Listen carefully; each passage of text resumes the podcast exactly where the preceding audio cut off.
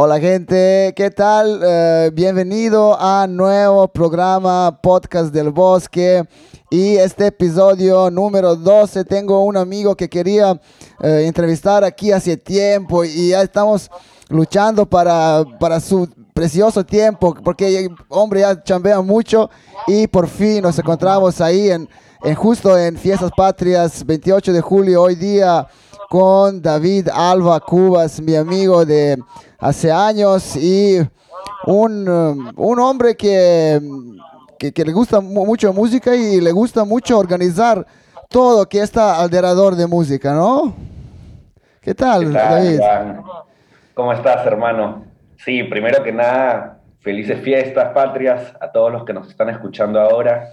Hoy día celebramos el Bicentenario del Perú, una mm. fecha histórica. Sí, sí, nada, o sea, en verdad, gracias por invitarme a tu show. La verdad que estoy feliz de poder compartir, eh, digamos, experiencias, anécdotas, sobre todo enfocado a, un género musical que a mí me encanta, que es el bass music, que vale mencionar que, bueno, me he mantenido un poco alejado de este circuito últimamente por, por motivos de trabajo, porque ahora estoy más enfocado en, en la audiencia y en, y en, escena de las batallas de freestyle, que es lo que hoy por hoy ocupa mi tiempo.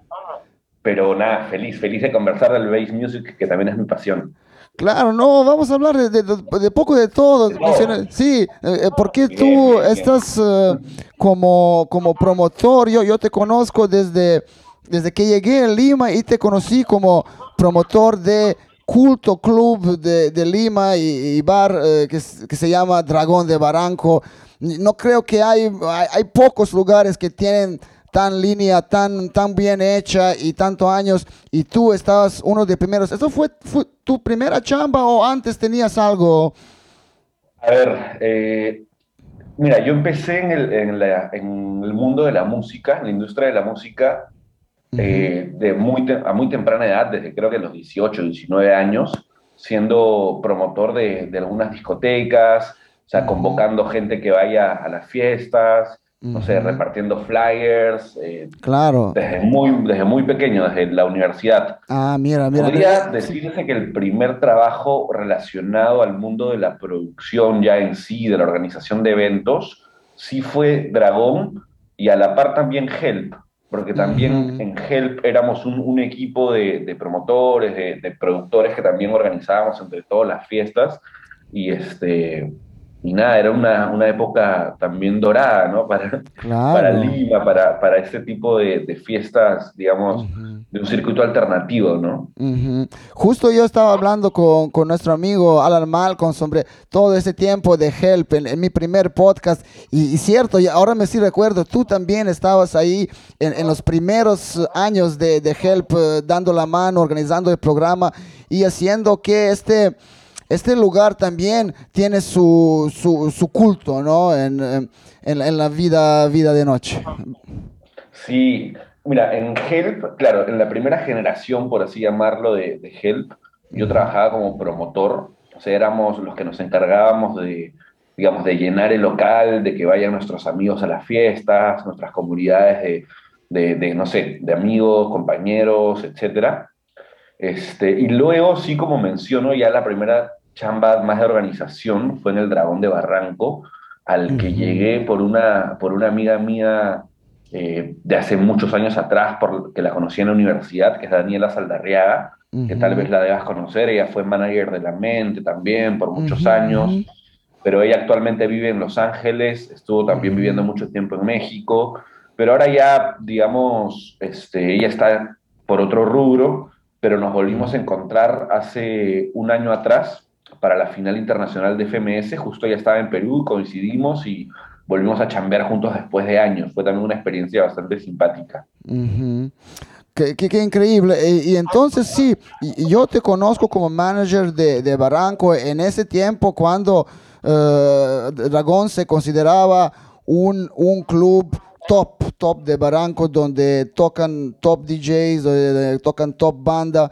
¿Y cómo fue tu, esta, tu entrada en estas grandes ligas, se puede decir, de, de, de, management de, de, y tu trabajo con promotor? ¿Cómo, cómo lo encontraste? Eh, inspiración y, todo, todo esto que, que pasó en, en, ese tiempo cuando yo te, yo te conocía justo. Mira, el Dragón de Barranco era un bar súper particular porque tenía eventos constantes de martes a sábado. Eso, eso. O sea, en verdad era, era un, un punto de encuentro cultural muy importante dentro de la escena musical, por así llamarlo, alternativo de Lima. Este, o sea, habían programaciones por, por, fecha de distintos géneros, ¿no? O sea, los martes siempre estaban bandas emergentes o bandas de reggae, incluso también hubieron ciclos de, de jazz, hubieron ciclos de blues. Los miércoles era el, el día fuerte de, de, la semana en el Dragón de Barranco porque eran, era el día de, de las fiestas de música electrónica. Era un, un poco... El famoso este, miércoles. Sí, era un poco fuera de foco, por así llamarlo, porque era un día muerto prácticamente para cualquier ciudad del mundo. este, no muerto, pero un día, de, digamos, más tranqui, por así llamarlo. Pero para nosotros era nuestro día fuerte. O sea, los miércoles eran las fiestas en las que el dragón se llenaba a tope. Eh, teníamos a los DJs tops de Perú, incluso ya cuando fui desarrollando más, el, eh, más, más tiempo en mi trabajo, porque yo estuve como casi cerca de cuatro años trabajando ahí en el Dragón, eh, empezamos a, traer DJs de afuera, DJs del extranjero, sí. vinieron ¿Qué, DJs... ¿qué, qué, DJs recuerdas de, que, que, trajiste y una, una, unas historias tal vez eh, interesantes que, que lo tienes? Claro, claro. A ver, de DJs de música electrónica a ver, te voy a mencionar los primeros que se me vienen a la mente. A ver, a ver. Eh, por ejemplo, también para explicarle a, la gente que no conoce el dragón, si es que hay alguno que no lo conoce, el dragón es un bar pequeño en realidad. El dragón es un sí, bar está en el que pequeño. máximo 400 personas. 400 y eso. a tope, sí. A tope. Y, y lo, lo, lo particular y lo exclusivo de este lugar era que a pesar de ser un bar pequeño, podrías encontrarte con unos shows top a nivel mundial. Entonces, de los primeros que, por ejemplo, se me vienen a la mente, de esas fiestas que se llamaban las fiestas M, que eran los miércoles, estuvo, por ejemplo, Sharam, que es de, de, de Sharam, el clásico del dúo Deep Dish, exacto. Eh, Guy J, que es un, un, un, un, DJ de Progressive House súper popular de Israel. -huh, uh -huh. eh, no sé, Guy Mansur, que ahora también la está rompiendo en los clubs de, de Europa. Uh -huh. eh, a ver, igual, estamos hablando de ya más de, hace más de siete años casi, ¿ya? ¿ah? Si la memoria no me falla, sí. a ver, ¿quién es más? O sea, es que estuvieron, hubieron demasiado, habían DJs de México, de Argentina, Oliver Hunteman estuvo, eh, a ver, ¿quién es más? Shaded de, de, Estados Unidos. Uh uf, es que eran. Y, sí, y, y, sí, pero también eh, DJs peruanos tenían, tenían bastante exposición. ¿Tú, tú qué, qué DJs uh, pegaban bastante en, en, Dragón en ese tiempo? Mira, a, por ejemplo, eh, Felipe Salmón era un, un, clásico de los miércoles del ah, Dragón. Mira. Ajá. Ajá. O sea, antes de, de, incluso tener el dúo de Dengue, Dengue, Dengue, Felipe como, como productor solista uh -huh. eh, tocaba seguido en el Dragón. También teníamos siempre a, a, Yumi Lee, que los miércoles de Yumi Lee eran un clásico. Uh -huh. ¿no? la, una referente de la casa era Maísa Lozano, que era la, la, la, reina de los miércoles del dragón. Ah, mira, mira. Estaban también eh, los Death Pillow, que son Christian Berger y, y Rodrigo Lozano, uh -huh. que también son muy populares. Sí. Danny M, que es un uh -huh. monstruo también. A ti te hemos recibido también varias, varias fechas. Claro, claro, no, no cl todo, todos los DJs que, que tenían una, una, una, una uh, buena, buena con, con, con, buen concepto, pasaron por Barranco, por Dragón del Barranco y, y uh, siempre, me, siempre me gustaba ir ahí porque estaba con aire acondicionado, estaba un club con un nivel, ¿no? No es como te vengas a un club y te sudas y, y no, es uh, Dragón siempre tenía un, un, nivel de producción, no se puede decir. Sí, no, y, y, era un bar también en el que la gente se esmeraba al ir, ibas con tus mejores outfits. Claro, eh, claro. La, la, gente que iba, no, no, era, no era una gente tan, tan joven, por así decirlo. Uh -huh. o sea, iba gente que ya tenía un, un recorrido, un conocimiento sí. musical uh -huh. también. Uh -huh. eh, no, no era un, un digamos, un, un, lugar este, muy comercial tampoco, ¿no? O sea, la gente que confluctuaba No, no, no, no, eh, no, no había reggaetón, también, sí, claro. no, no había reggaetón, no había pop, todo fue concepto eh, bien hecho y podíamos eh, disfrutar en diferentes eh, estilos de música, pero en la música pop no, eso, eso estaba como, como no, para, y yo, yo, yo recuerdo escuchar los Mirlos ahí, recuerdo escuchar eh, bandas de reggae, muchas bandas de reggae, ¿no? Pasaron por ahí también. Sí, ahora, ahora que mencionas eso, ya por fuera de- del, del universo de la música electrónica, que en realidad han pasado, o sea, me atrevería a decir que he trabajado con, con cientos de DJs eh, en esos miércoles del dragón, Ujú. pero como tú mencionas, no solamente estaban esos miércoles de electrónica, sino también los, durante la semana, los jueves y los viernes, también siempre recibíamos bandas y he tenido la suerte de, de poder recibir bandas que para mí han sido un lujo, ¿no? O sea, en este venue tan pequeño, por ejemplo, he podido trabajar con, con artistas de la talla de Capital Cities, que es un- una, una banda emblemática, Ah, ¿no? Mira, de- mira, ¿dó- ¿dónde, to- la- dónde tocaron ellos? Eh, En el Dragón de Barranco también. Wow, Capital Cities. Sí, Increíble. Sí, sí, tocó Capital Cities, ha tocado La Mala Rodríguez, que Ajá, nunca había visto en mi vida el Dragón de Barranco tan lleno como ese día con La Mala Rodríguez. En el Dragón de. Barranco ha tocado Armandinho también, que es un ícono en, en la música brasilera. Ujú. Tocaron Los Tres de Chile, que para mí es una de mis bandas favoritas de la historia del rock en español. Ah, Ha tocado El Mató a un policía motorizado, que también es una banda ahorita ícono de, de la movida india en Argentina Claro. eh, no sé, pues, las bandas más grandes del Perú tocaban ahí también, ¿no? La Mente, eh, no sé, también bandas amigas como los Olaya, los Philips, Vieja Esquina, todo- toda esta, esta escena, ¿no? Que en ese momento era emergente, en Ujú. Barranquina, por así llamarlo, entre comillas, pero que en realidad conflictuaba Ujú. gente de todo Lima. Y es- eso era lo especial, ¿no? Que ibas al, al Dragón, no solamente, digamos, a, a- a ir de fiesta, sino que ibas a un lugar en el que te encontrabas con tus amigos y en el que se- sabías que te ibas a, a ganar con un show de buena música y, y un show de calidad, ¿no? Porque Así es. o sea, a pesar de, de tener complicaciones, porque evidentemente lo- los bares pequeños y los venues pequeños en, en- en- en Hispanoamérica pues, les es difícil salir adelante, igual aquí, o sea, nos montábamos el- el- la producción al hombro y, y el Dragón contaba con un sistema PA ya un poco, este, eh, con bastante recorrido, por así llamarlo, pero igual finalmente se le sacaba un sonido lindo porque era un, un espacio pequeño, no era un espacio pequeño en el que este, la, la digamos, la, la, este, el- la, la ecualización y el, y, el, y, el, y el- se me dio la palabra, este, la acústica La era súper buena.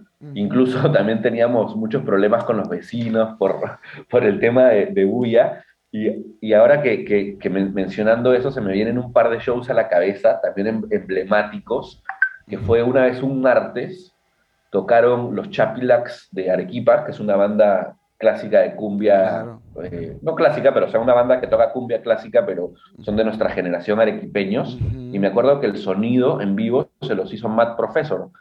Eh, O sea, Wow. los, mezcló en vivo. Me Mezcló acuerdo que se caían pedacitos de, de techo por, por los bajos tan, tan profundos. Y este, también, por ejemplo, un martes tocó Victor Rice, que es este productor eh, Bra- Brasileño, de, Esta- de sí. Estados Unidos, De Estados fue parte de sí. Scatalites, que, vivi- que vivió mucho tiempo también en, en Brasil haciendo mucha escena allá, ¿no? Vino a, a- tocar el, el Dark Side of the Moon completo, Wow. este, nada, showzazo. Me, me Claro, acuerdo varios y- shows sí. también de, de la escena DAP y, y de Mumbatón también, que Eh, artistas de sí, Mumbatón justo que quería, quería, quería mencionar, eh, eh, también uh, tú, tú como promotor estabas eh, viendo las nuevas tendencias en la música y también nos trajiste unos bravos, por ejemplo, de Mumbaton, que era como un género muy, muy joven en ese tiempo, recién empezando, podíamos eh, escuchar Happy Colors, podíamos escuchar Sabo, creo. Y, Sí. y, y, y todas esas- sí, todos esos hombres que, que tú estás mencionando, tú, tú lo gestionaste su, su llegada y, y, y sus, sus conciertos en Dragón de, Bar- de Barranco, ¿cierto? ¿No? Mira, me atrevería a decir que fue una, una de las etapas más entretenidas dentro de, de mi vida como productor de, de eventos. Imagino, cada Cuando día locura. a- cuando empezó a, a emerger esta escena de bass music, por así llamarla, por englobar, ¿no? Géneros como el, el mumbatón, géneros como el, eh, no sé, el, tropical bass, la cumbia digital, eh, incluso habían DJs de trap antes de que, de que, el trap sea tan tan popular como es hoy en día, ya más a través de los artistas, ¿no? O sea, habían UK Garage, llegaban DJs que tocaban bastantes géneros súper entretenidos y, y ese, esa escena en particular de Mumbatón, eh, creo que Lima era una, una de las ciudades más relevantes dentro de Sudamérica eh, digamos, al momento en, el que tureaban artistas de estos géneros, ¿no? O sea, pudimos recibir eh, grandes exponentes, o sea, vino Dave Nada, que, es el creador del batón, vino a tocar Sabo, como mencionas, vino a tocar, eh, no sé, Happy Colors, eh, Toy Selecta, un genio mexicano. Sí, sí, sí, Toy, el de Control Machete, productor de Control Machete. Tú, tú, lo traíste en, eh, ¿qué, tal, ¿Qué tal estuvo ese tono? Yo, yo, yo no estuve. Yo no estuve mira, ese día. Toy Selecta es...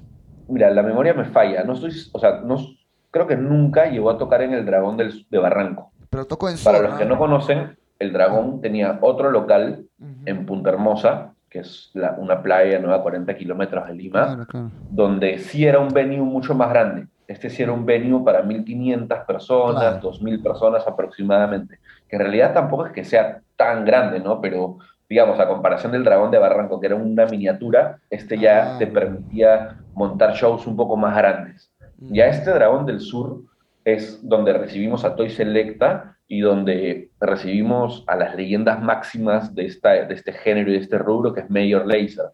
O sea, eh, haber justo, podido... Justo, yo, yo, yo, quería ah, hablar de parte sobre toda esta operación de Major Lazer, pero sí, como si lo mencionaste, por favor, en un momento pudimos escuchar Major Lazer, la banda de este verano con el, con el hit... Eh, Lean On. Sí, vino, vino directamente a Lima, a Dragón de Sur, una, una noche para nunca olvidar, yo creo, con, con Diplo, con Gillionaire, con Fire. Por favor, explícame cómo estuvo toda esta operación a, traer eh, eh, esos grandes eh, en, Perú por primera vez. mira, o sea, para mí fue, fue un lujo, fue un, era un sueño hecho realidad. O sea, en esa época era un joven con, con, muchas ganas, con mucha energía y haber podido hacer un show con mi banda favorita de ese momento, para mí era un sueño hecho, realidad. Eh, esto fue también gracias a Lima Sound System, que también fue una piedra angular dentro de esta escena.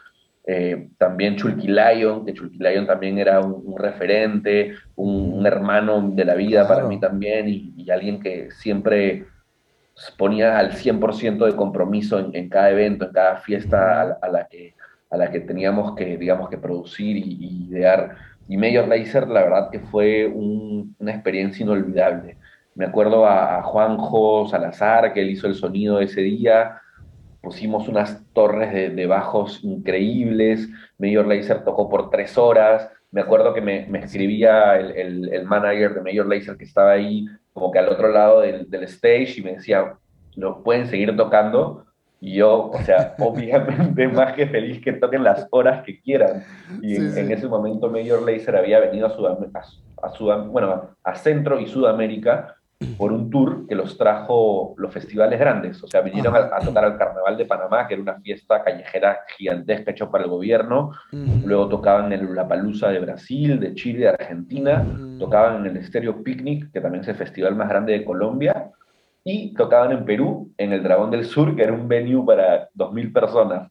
Entonces, para ellos era una locura, ¿no? O sea, después de haber estado en festivales gigantes, poder tocar frente a un público nuevo en un país que para ellos estoy seguro que era este, ¿Qué tal? ¿Pudiste hablar? sí, ¿no? sí, sí, pudiste hablar con, con Diplo, con, eh, ¿qué, fueron su...? muy poco, o sea, pudimos compartir, pero muy poco, y sobre todo porque yo estaba enfocado al 100% en la producción técnica, ¿no? O sea, estaba yo más que todo en el venue, Lima Sound System sí estuvo con ellos, digamos, más abocado a la parte de hospitalidad, entonces él pudo compartir más con ellos, yo me enfoqué en estar en el venue, en estar en las pruebas técnicas, etcétera, etcétera. Los pude conocer ya en el momento del show pero más que todo mi relación era con, con el manager slash productor que vino con ellos, pero este, nada, fue, fue tremendo, fue tremendo. Incluso fue increíble, salieron a, a tocar vestidos con indumentarias autóctonas de Perú, nos salieron con ponchos, con chullos, nada, la gente se volvió loca. Sí, sí, no, estuvo increíble.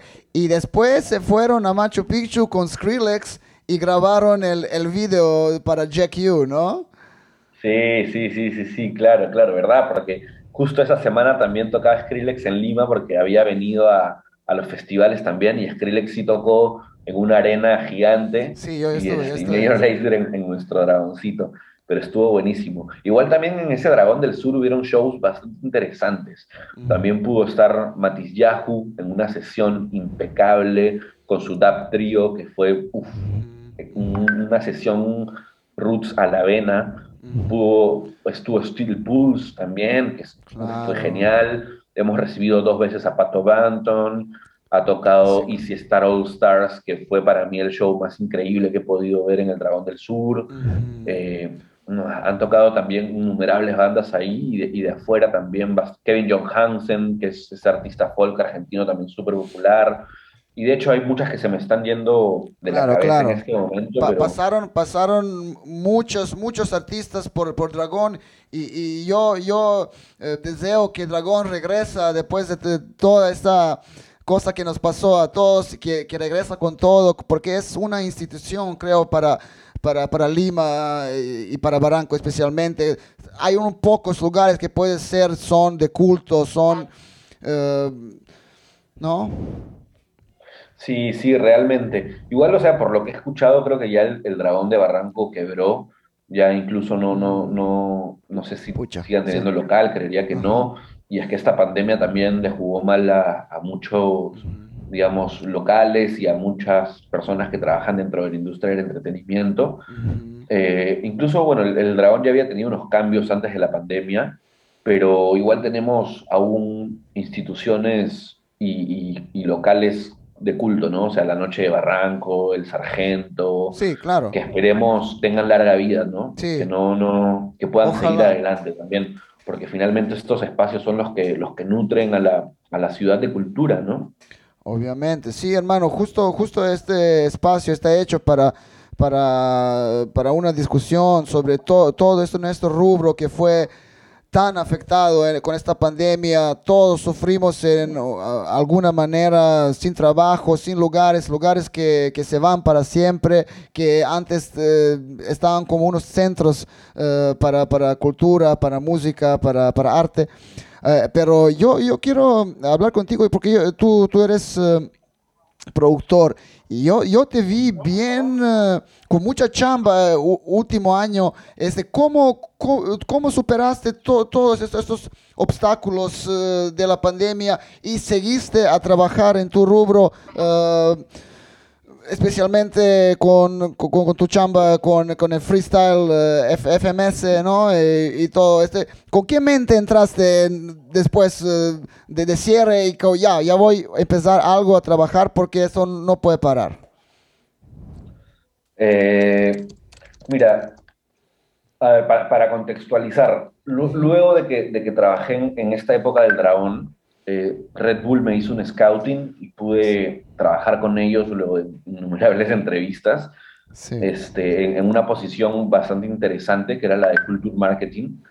Eh, pude conocer ya ahí, dentro de mi trabajo con Red Bull, una audiencia a la que actualmente me debo y que me encanta, que es la, la audiencia de las, de las batallas de, de rap freestyle, de rap Mm. improvisado.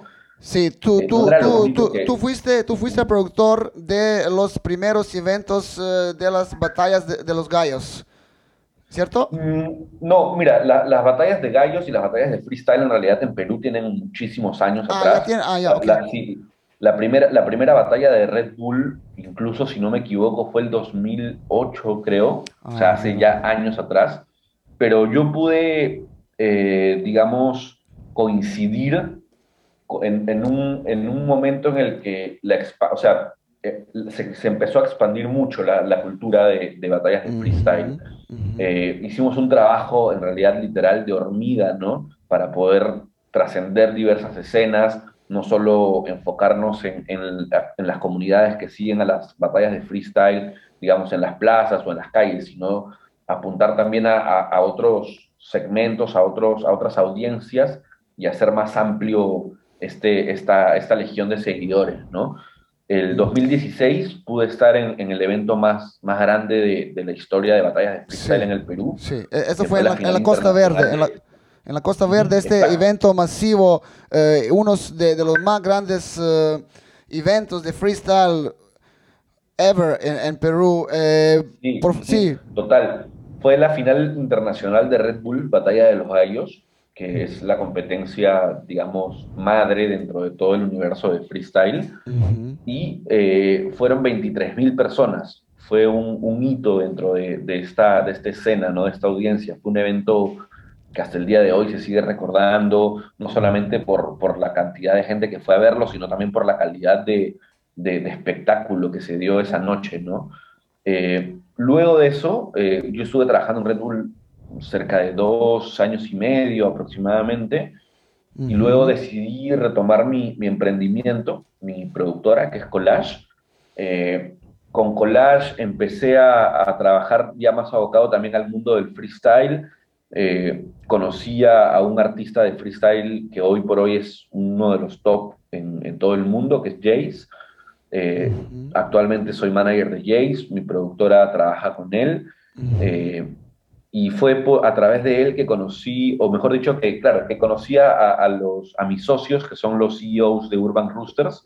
Mm. Urban Roosters es como decir, no sé, la FIFA del freestyle, por así llamarlo, y ellos son los que tienen este proyecto que se llama FMS. Mm. FMS es una liga de freestyle, a diferencia de, por ejemplo, Red Bull o God Level, que son campeonatos de un día, mm. la FMS es una liga que tiene nueve, nueve fechas, y, en las que hay una tabla sí. general y se van sumando puntos. Como, ¿no? como, como, en fútbol, como en fútbol una liga. Exactamente, ¿no? exactamente. Uh -huh, uh -huh. Y, este, y bueno, me asocié con ellos y trajimos la FMS aquí en Perú. Ah, la idea era empezar antes de pandemia, pero llegó todo, todo este, esta pesadilla y, la, y las cosas tuvieron que, que cambiar. A, a, beneficio de nosotros teníamos que estos eventos, aparte de, digamos, de ser presenciales, de ir a verlos, también se transmiten, o sea, tienen transmisión en vivo por YouTube. Uh -huh. Entonces, eh, ese fue, el, digamos, el, el, punto a favor para poder continuar ejecutando este evento. Eh, pudimos y, y, tener y unas audiencias. Usted, sí, ustedes empezaste bien tempranito. ¿En, en qué mes de, de, de, 2020 empezaste con los primeros? Uh, sí, pues mira, con FMS hicimos la, la, final internacional en marzo, antes de empezar la, la Liga Peruana. Nos, o sea, nos dieron la misión de producir la final internacional de ese año aquí en Perú. Lo hice en la Plaza de Toros de Hacho. Fueron como 12 mil personas. Y la siguiente semana ya empezó la cuarentena. Nos encerraron a todos. Ese fue el último evento masivo que hubo en Perú. Y luego tuvimos que replantear todo el formato, hacerlo, digamos, como una experiencia más televisiva, más enfocada a un show este, por streaming en la que no hay público, que en verdad era un, un reto bastante fuerte, porque el freestyle es una, un show, un espectáculo que se nutre mucho de, del público, el ¿no? Público, sí. este, o sea, el, el freestyler eh, recibe ese feedback, esa retroalimentación, esa energía del público para poder continuar. Ahora se han tenido que, que digamos, que, re, que, re, que reformar, que replantear este, porque ahora son sin, sin alguien que, que, te grite las rimas, sin, sin, gente que te presione, sin localía incluso, porque la localía era un elemento muy, muy importante dentro de esto. Uh -huh. Y bueno, nos replanteamos el formato y en julio uh, empezamos nuevamente y hemos terminado como en marzo de este año aproximadamente y la verdad que, que fue una experiencia bastante positiva. Tuvimos unas audiencias pico como de 120 mil personas viendo los streamings en simultáneo, sí. en vivo, eh, millones de reproducciones pasadas la, los shows.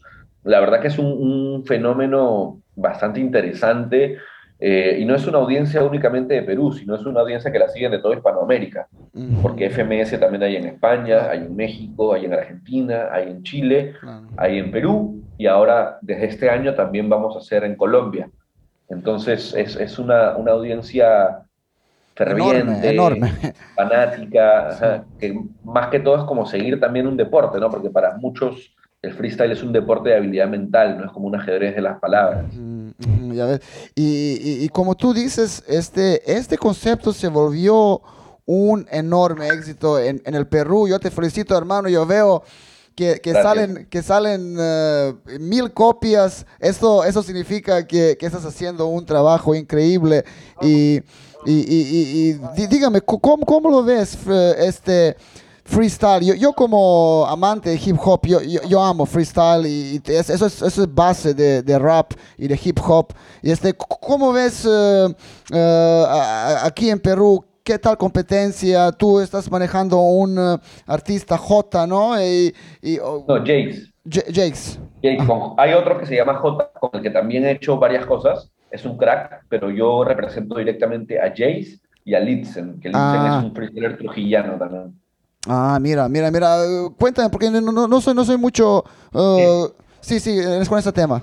Mira, la, o sea, el universo de batallas de freestyle es muy, muy interesante, pero también es una audiencia un poco tóxica, por así llamarlo, este, porque hay mucha presión que envuelve a, los seguidores, que finalmente son, son muy pequeños, muchos también, generación Z, y, este, digamos que hay mucha rivalidad entre audiencias, más que incluso entre los freestylers. Y claro, eso, eh, eh, sí, su público es más como eh, jóvenes, podemos decir, en, en su 15 hasta en 20 años, y eso es un nuevo público que, que tú, tú, tú, lo viste potencial y estás trabajando con ellos bastante, ¿no? Sí, igual también hay seguidores, aunque, aunque muchos no, no, no lo tengan en cuenta. Mira, nuestra audiencia principal de FMS va entre los 18 y 24 años. La segunda audiencia más importante para nosotros va de 25 a 30. Y la tercera ya son los más chicos. Pero igual yo creo que lo que hace la diferencia es que estos más chicos están todo el tiempo tecleando y son los que comentan todo el tiempo y son los que ah. están, son los nativos digitales, ¿no? Los que están siguiendo todo a través de sus computadoras. Pero, este, a fin de cuentas, el freestyle mm, se nutre de la música, ¿no? Entonces, lo que hoy por hoy, a lo que estamos apostando y a lo que estamos encaminados, es a hacer que esta audiencia grande de freestyle migre hacia la música que proponen los exponentes de freestyle, porque hay muchos incluso que, que no solamente hacen música hip hop. Por ejemplo, Jace es músico antes de ser freestyler y, su, música va por reggae, va por pop, va por eh, rock, por diversos elementos. En Argentina hay una audiencia y, una escena muy grande que nació del freestyle con artistas actualmente top, ¿no? O sea, Woz, Duki, Paulo Londra, ellos han, Trueno, han sido freestylers. Ah, sí, por hoy, sí. Yo, yo, justo te quería preguntar sobre esta escena argentina de trap que está explotando, pero tú estás mencionando eh, eh, eh, esos nombres. yo, yo, también escucho, yo escucho, este pata se llama Elegante, no sé si, si lo manchas. claro, claro, Elegante es, es, un crack, me encanta su música. La y, y a eso iba, o sea, a pesar de que hay artistas que digamos, es una escena que, se nutrió o empezó de estas batallas. Ah, no sabía eso, no sabía eso, porque yo veo que hay una escena enorme, pero no, no sabía de dónde salió tanto, tanto exposición, ¿no?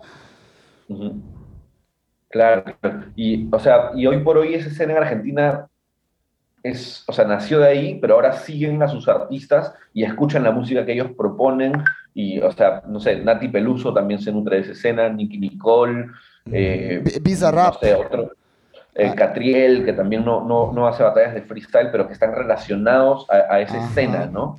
Ah, Finalmente es una escena que se nutre de esta audiencia. Y eso es lo que queremos emular en Perú. Ah, ¿tú, tú, crees que puede pasar mismo en Perú? Uh, que, que, que... Es, es, es, hacia lo que estamos trabajando, ¿no? O sea, ya hay, la, hay un, o sea, ya se sabe que hay una audiencia cautiva súper grande que sigue ese fenómeno y esta escena de freestyle y, este, y también están empezando a escuchar la música que generan sus, artistas digamos, y sus exponentes preferidos, ¿no? Entonces, queremos apuntar a eso, a que la, la escena artística por así llamarlo, urbana en Perú, pueda también eh, llegar a los ojos y a los oídos de, personas de otros países, ¿no? de, toda la región de Hispanoamérica, que finalmente consumen esta audiencia, consumen este mundo de freestyle y que, bueno, lo que finalmente a lo que amamos y a lo que todo el mundo nos debemos es a la música.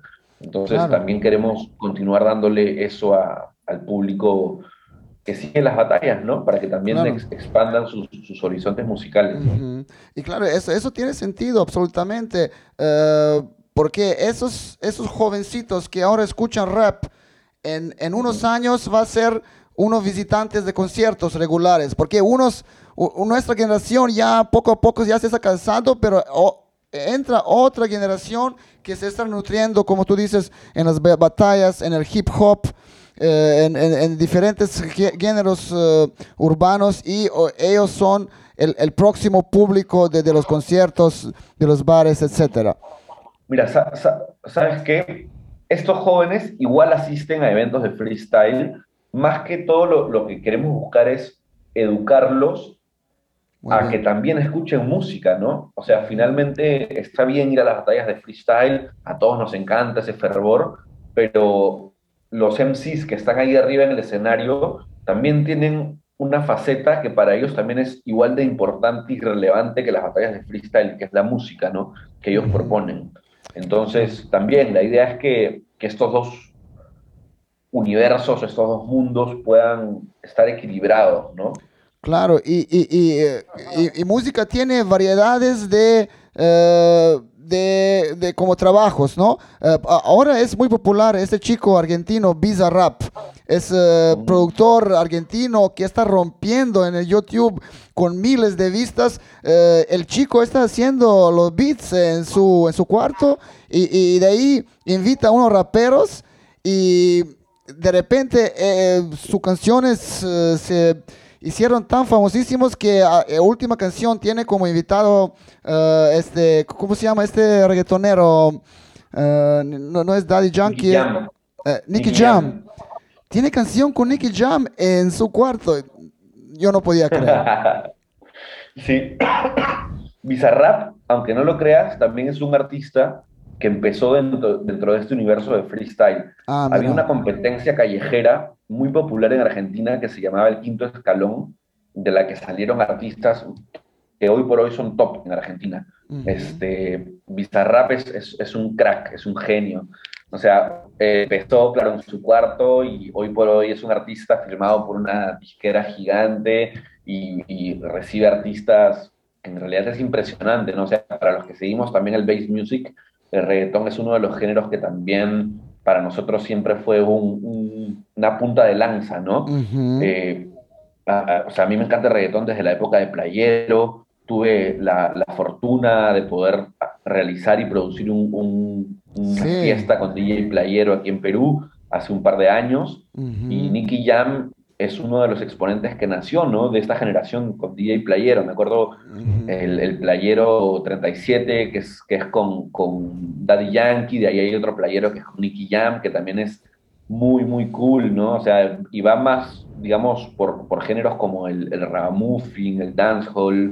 Incluso esto fue antes de que se cree el reggaetón como, como género ya en sí, ¿no? O sea, el playero prácticamente también era como un género para, para muchos. Claro, claro, tú, tú, tú estabas uh, uh, dentro de organización de, uh, de, booking de DJ Playero, estuvo increíble. Y también tú hiciste varios, varios shows con tu collage agency este, de este nuevo género en, dentro de reggaetón que se llama neoperreo, que es es reggaetón, pero con un otro actitud, yo creo, más, eh, más feminista, más sensible, ¿no? No, no, no es muy, muy, muy machista como, como, como suele eh, sonar el, el, reggaetón viejo. Este, ¿Qué piensas de, de todo este nuevo movimiento dentro del reggaetón que se llama neoperreo? Sí, mira, la verdad que fue una, una época también bastante, bastante chévere, bastante entretenida en esa época hice sociedad con Paz Ferrand, con Deltatron. Ah, con Paz. Con él pudimos sacar adelante un, poco de fiestas de, este género. Eh, trajimos a, Playero, como mencionas, tuvimos una fiesta con Rosa Pistola, que es una DJ colombiana que vive en México hace ya muchos años, que es tremenda. La rompe, eh, Pudo venir Tomasa del Real, que también es, es una artista chilena. Estuve, estuve ahí, estuve ahí. Buenazo. Sí, de neoperreo también, crack. Y la verdad que es, es, es una escena que a mí me, me, encanta porque, justo como lo que tú mencionas, ¿no? Desmitifica esta, estos estereotipos eh, digamos, ya tan anticuados de, reggaetón y los trasladan hacia, hacia un, mensaje más real, ¿no? Más, más, más aterrizado para, para los que compartimos este, este, este estilo de vida. Y nada, o sea, me gustaría retomar, igual mi socio en ese momento, Paz, que es del Tron, actualmente vive en Estados Unidos, y, y nada, vino la pandemia que les truncó los planes a todos, pero me gustaría retomar y, continuar haciendo ese tipo de fiestas que, que, no sé, nutren, nutren de una cultura diferente a, la ciudad, ¿no? O sea, no es algo a, lo que estamos usualmente acostumbrados en una ciudad como Lima y, y que siento que si no lo hacemos nosotros... Eh, Nadie va a hacer. Tiene que haber alguien que los haga, ¿no? O sea, claro, eso. O sea, yo soy un, un, convencido de cada vez que hago una fiesta, la hago porque es una fiesta a la que me gustaría ir. sí, falta, sí, falta esos tipos de, de, gente que hace cosas por, por el bobo, puro bobo, y, de ahí si sale bien, sale. Si no sale, bueno, vamos a intentar en el otro, pero, pero tú, tú eh, hiciste, ya hablamos como eh, más de media hora, pero mencionaste tanta cosa que hiciste en tu, en tu carrera y todavía eres, eres joven, este, increíble, este, eh, entonces podemos esperar unos bookings eh, apenas eh, baja eh, este toda esta mierda que, en que vivimos últimos año y medio. Sí, o sea, mira, el, la semana pasada, el miércoles, volví a hacer un evento con público después de casi un año y medio. Fue un evento para 400 personas aproximadamente, con Jace, que es el artista que te comento con el que estoy trabajando. Y, la verdad que me volvió esa energía de, de, hacer esto, esto que es lo que, lo que más me apasiona, lo que amamos, ¿no? Entonces lo único que quiero es que ya estemos vacunados todos y poder retomar los bookings de fiestas, de traer artistas que nos encantan, momento en el que ya estemos todos vacunados y, y retomar las fiestas, ¿no? O sea, como te, te, contaba, la semana pasada pude hacer todo con público nuevamente después de un año y medio y me retomó esa energía de, seguir produciendo eventos con público. Así que nada, espero poder traer a, varias leyendas, DJs, productores para hacer fiestas que, que Lima que Lima eh, se, la merece, las merece, ¿no? Y lo, y lo necesita, y lo este, necesita. Gente, gente aquí también, yo, yo creo después de este todo encierre, gente va, a querer salir, va a querer eh, tener unas nuevas experiencias, eh, eh, quiere ver gente de otros países. yo, yo, creo que, que, se va a generar un, público, un interés, ¿no? Y, y, yo creo que es muy importante para, para el futuro que, que empezamos en la buena nota, que empezamos con organizaciones de, de los eventos eh, con todos los protocolos, con, eh, para que tiene sentido. Si no, vamos a regresar en, una producción uh, misiasa, no, no, no, vamos a ir, no vamos a ir avanzando, ¿no? ¿Qué piensas tú? Sí, o sea, ya, o sea, hemos, hemos estado tanto tiempo encerrados que ya nos merecemos volver a, a la normalidad igual, o sea, cumpliendo los protocolos, ¿no? En los eventos que se vengan, este, no sé, ya no, no, no veo la hora de, de poder realizar esta, este tipo de, de, producciones, ¿no? O sea, ya estuvo bueno hacer los eventos por streaming, eh, que también tiene una, una, adrenalina diferente, ¿no? Pero un evento con público, recibir ese calor de, de, la gente que está viéndolo en vivo, o sea, no, no lo equiparan y no lo iguala nada. O sea, es Otra cosa otra cosa. Nada, esperamos sí que se, que se activa el sector, eh, ya poco a poco se vamos liberando, eh, vamos a hacer eventos de día, y, pero mientras, mientras tanto en, en, la noche también hay varios tonos, yo veo por, por todos lados ilegales. Y, especialmente de la música electrónica. ¿Qué, qué piensas tú de, de, todo este movimiento que, uh, que, que, está, pucha, gente no, no, no, no puede, no puede aguantar más, parece? sí, igual, o sea, respeto, eh, digamos, a la, la, la, escena de música electrónica underground que finalmente, o sea, se nutre de, de, de esa ilegalidad, de, de ese... Eh, Exacto, sí. claro, de ese feeling underground. Eh, igual hay que ser conscientes de que hay gente igual que lo, que lo está haciendo por negocio, ¿no? Porque igual no es por justificar, pero igual hemos estado parados y detenidos mucho tiempo, así que tampoco los culpo por ese lado, pero hay que ser consecuentes, ¿no? Porque igual hay gente que hace fiestas o producciones y que realmente invierte más más antes porque hay que tener protocolos y, y, quiere hacer todo legal, quiere hacer todo legal. Eh, eh, eso sí. Exacto. Entonces, nada, o sea, estoy seguro que, que si esperamos un poco más, ya las cosas se van a abrir. Y como tú mencionas, ¿no? O sea, hacer fiestas de día en lugares en los que se cumplen los protocolos, como en, como en la fiesta que vas a tocar este, este fin de semana, ¿no? Estoy seguro que, que, va a ser todo en un, en un ambiente de, de, camaradería y en un ambiente seguro, ¿no? Sobre todo eso, o sea, que sean ambientes seguros. Sí, sí, sí, eso, es importante y hay que cambiar este chip de, de, de, solo poner dos parlantes y, una mesa y ya es, es tono, no, es tono, hay, hay, que, hay, hay, que hacer bastante cosas, hay que, eh, que, que el público está seguro, que artistas están seguros, que artistas están pagados, y etcétera, etcétera. Este, hay, hay que crear ambiente, ¿no? Así. Y, y, y sí, totalmente.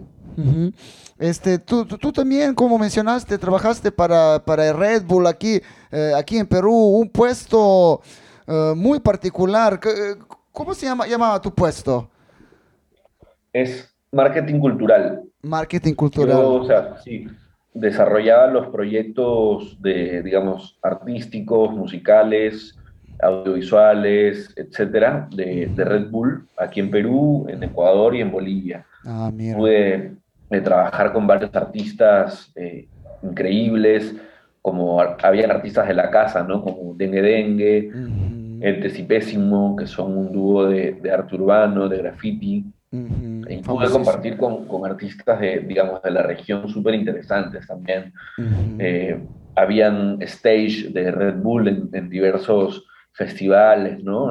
Me acuerdo que en, en, en el Selvámonos, que es el festival de Oxapampa, teníamos un domo de música electrónica, en la que también pudieron confluctuar varios artistas bastante interesantes. ¿no? Estuvo Borchi, que hace poco los entrevistados en una de esas fiestas, estuvo Alejandro Paz de Chile, estuvo Lao de México, eh, no sé, etcétera, etcétera. ¿no? también eran, eran puntos de, de, encuentro bastante interesantes. Sí, sí, no, increíble. Y, y todo cuando una marca quiere invertir en el, en el arte que, es, que, que, no es mainstream, que es, no decimos ni underground, que, pero es arte, ¿no? Uh, de música, de, de uh, murales, o etcétera, etcétera. Y, ellos tienen un único este, approach, ¿no?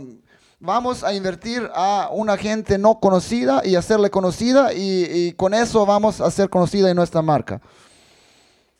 Sí, claro, o sea, las marcas que apuestan por, por, la cultura en el Perú son muy pocas. Muy pocas. Yo estoy seguro que si, si hay más que se suman a esto, van a, a tener una, una, buena acogida, una buena relevancia, pero nada, está también desde nuestro lado como productores empezar a tocar puertas y ver cuáles se suman. Solo también tener en cuenta quiénes tienen un tono de comunicación similar a lo que tu propuesta, marca, fiesta o evento quiere, quiere comunicar, ¿no? Y, también eh, eh, Red Bull eh, tenía este increíble proyecto que, se llamaba este, ¿cómo se llama? este Red Bull Academy, ¿no? Claro, RBMA.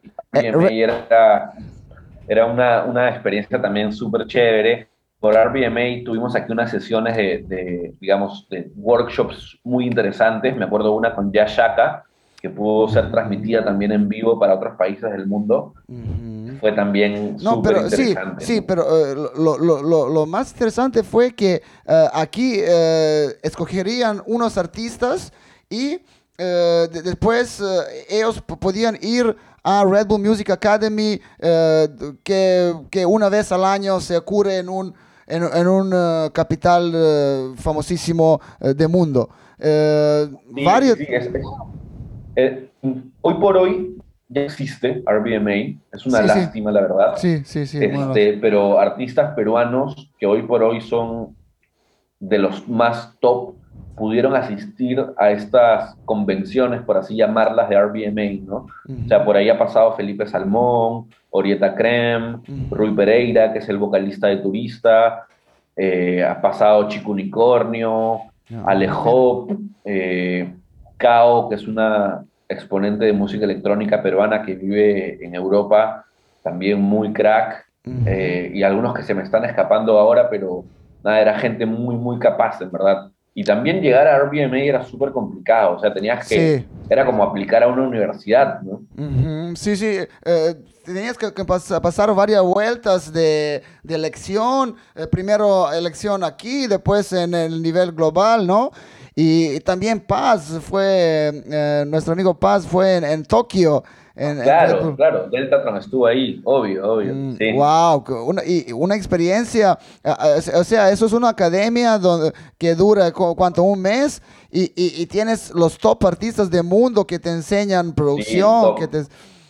Y hay fiestas todo el tiempo, hay sesiones de escucha, sesiones de producción, compartes con, con los artistas, digamos, que, que están dando la hora en ese momento, ¿no? O que van a ser los futuros puntas de lanza de, de, las, de los géneros a los que cada uno iba. Sí, y, y lo que es interesante, casi todos los artistas que pasaron por eh, Red Bull Music Academy después tenían una carrera admirable, ¿no? Este, hay, hay, hay varios, varios artistas de talla. Sí, sobre todo porque eran, eran, o sea, artistas que realmente puros en lo que hacían, ¿no? Y convencidos en lo que, en lo que querían hacer. O sea, por ejemplo, Ale Hop hace música experimental y hasta el día de hoy la, la rompen en, ese género, ¿no? O sea, y son géneros que tal vez no tienen mucha audiencia o mucha aceptación en Perú, pero esos artistas fueron a abrirse camino también a otros, a otros lugares, a otras ciudades, que también es algo rescatar, ¿no? Algo admirable también en la carrera de, de un artista. Claro, y, y, después de todo tienes una, una comunicación, una conexión con, con la marca que, que, es Red Bull, que, que, también ayuda, ayuda bastante, ¿no? Sí, 100%, porque te conectan con gente de otros lugares del mundo. Hay una networking muy fuerte dentro de Red Bull. Hay estudios de Red Bull en varias ciudades, hay talleres, hay conciertos, hay shows. Entonces, ya es como un rooster de artistas, ¿no? Prácticamente. Sí, increíble, increíble, hermano. Este, sí, yo, recuerdo de, esta academia salieron nombres como Hudson Mohawk, que es como unos top productores de Inglaterra, Nina Kravitz. Eh, hay eh, cientos, cientos de personas que, que pasaron ahí como jóvenes y después hicieron una carrera enorme.